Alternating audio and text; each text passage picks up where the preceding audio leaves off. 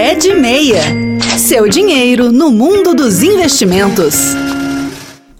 Depois de trabalhar tantos anos, chega a hora de parar. Mas nem sempre essa é uma etapa tranquila da vida. A aposentadoria pode representar uma redução significativa da renda, num momento em que as pessoas costumam ter um aumento de despesas, principalmente com a saúde. O pé de meia de hoje aborda o tema da previdência privada.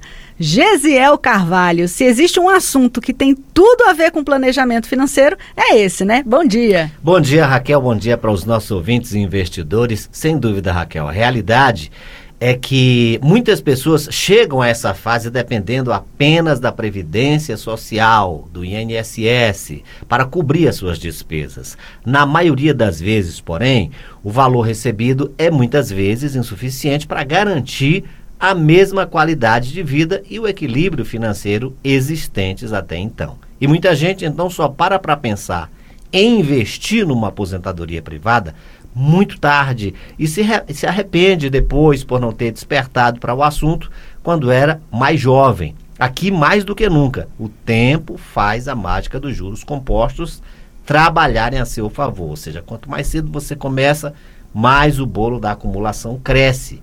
Mas primeiro vamos aqui a alguns dados. Segundo estudos mais recentes sobre longevidade, os idosos devem representar praticamente um quinto da população brasileira em 2030 e um terço da população em 2060. E sem falar que muitas despesas crescem nessa fase da vida, não é verdade? Você tem razão, é comum crescerem despesas como plano de saúde, remédios, sem falar que em muitas famílias o dinheiro dos aposentados é que praticamente mantém o sustento da casa. Então é preciso pensar desde cedo em como complementar a renda da previdência social se a gente quiser viver essa fase com menos perrengue financeiro. Por isso é importante aproveitar as fases mais produtivas da vida e se preparar para ter tranquilidade ao decidir se aposentar.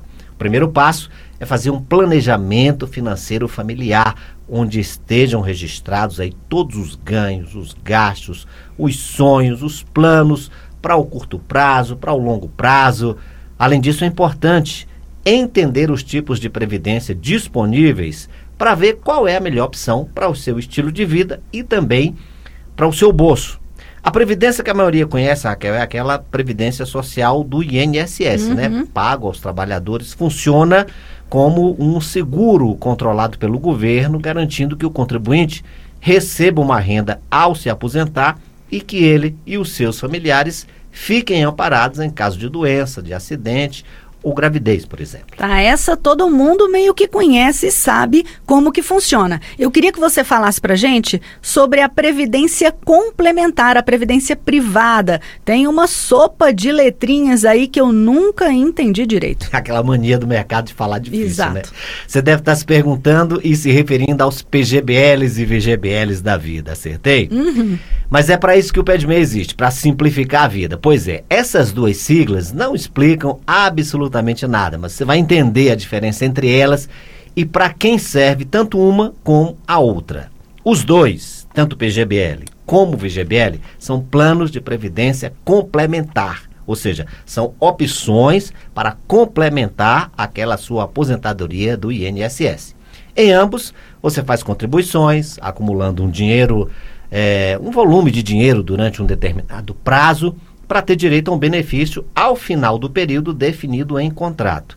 Esse benefício poderá ser pago à vista ou sob a forma de renda mensal, ou renda vitalícia, ou por um período previamente estabelecido. Isso depois você vai ver como que você vai retirar esse dinheiro. A principal diferença entre eles está no imposto de renda no regime de tributação.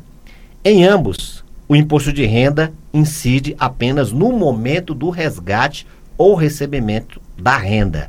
É quando você vai descontar o imposto de renda. No PGBL, o imposto incide sobre o valor total a ser resgatado ou recebido sob a forma de renda. Entretanto, no VGBL você só vai pagar o imposto de renda sobre os rendimentos. E ainda falando de tributação do imposto de renda, você pode optar pela tabela progressiva ou pela tabela regressiva. Essa opção é feita na hora da contratação. Tá, e de uma forma simplificada, então, para quem é melhor, o PGBL ou o VGBL? E o que levar em conta na hora de contratar uma previdência dessas, Gisel? É uma boa pergunta, vamos explicar melhor. PGBL ou VGBL? O que é que você tem que prestar atenção na hora de contratar um? Começando pelo PGBL. A principal vantagem do PGBL é permitir que você pague menos imposto de renda durante a fase de acumulação. Isso acontece porque o PGBL tem como sua principal característica a possibilidade de deduzir até 12% da sua renda anual. Você ainda vai pagar esse imposto, mas somente na hora de resgatar e podendo chegar a menor alíquota após 10 anos de contribuição, que é a alíquota de 10%. É a menor alíquota cobrada dentre todos os investimentos. Qualquer investimento vai te cobrar aí, no mínimo 15% de imposto de renda. O PGBL é o único que cobra 10% se você carregar esse valor aí por 10 anos. Interessante, pois quanto menor o imposto de renda a ser pago, maior será o valor que sobra de receita para você investir. Por esse motivo, respondendo a sua pergunta, o PGBL é indicado para pessoas que entregam a declaração completa do imposto de renda e que possuem a intenção de investir até 12% da sua renda anual em previdência privada e que pretendem usar o dinheiro também para o longo prazo. Mas nada é perfeito. Saiba que por conta desse benefício fiscal, o imposto de renda será cobrado sobre todo o patrimônio acumulado, no caso do VGBL. Ainda assim, para quem pretende acumular para o longo prazo, 10 anos no mínimo, investir num PGBL vale muito a pena. Agora vamos para o VGBL. O VGBL é classificado como um tipo de seguro pessoal. Logo, a forma como o imposto de renda se aplica sobre ele é diferente do que acontece no PGBL. Nessa modalidade, o imposto de renda incide no momento do resgate apenas sobre o valor do rendimento da aplicação. Lembra que a gente falou no VGBL que é sobre todo o patrimônio.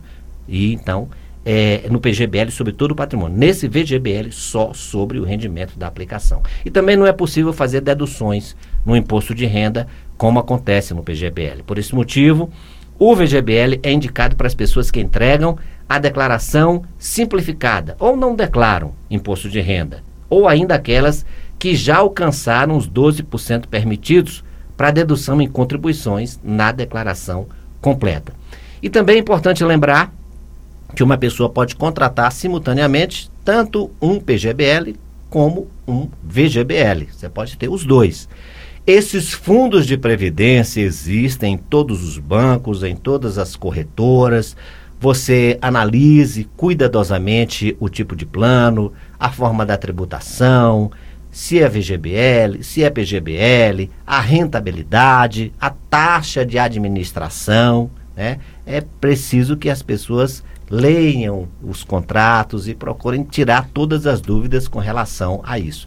E principalmente não pague taxa de carregamento. Antigamente, Raquel, é, era comum os planos de previdência privada cobrarem uma tal de taxa de carregamento, que nada mais era a hora que você fosse aportar dinheiro no plano, você tinha que ter uma taxa por aquele aporte.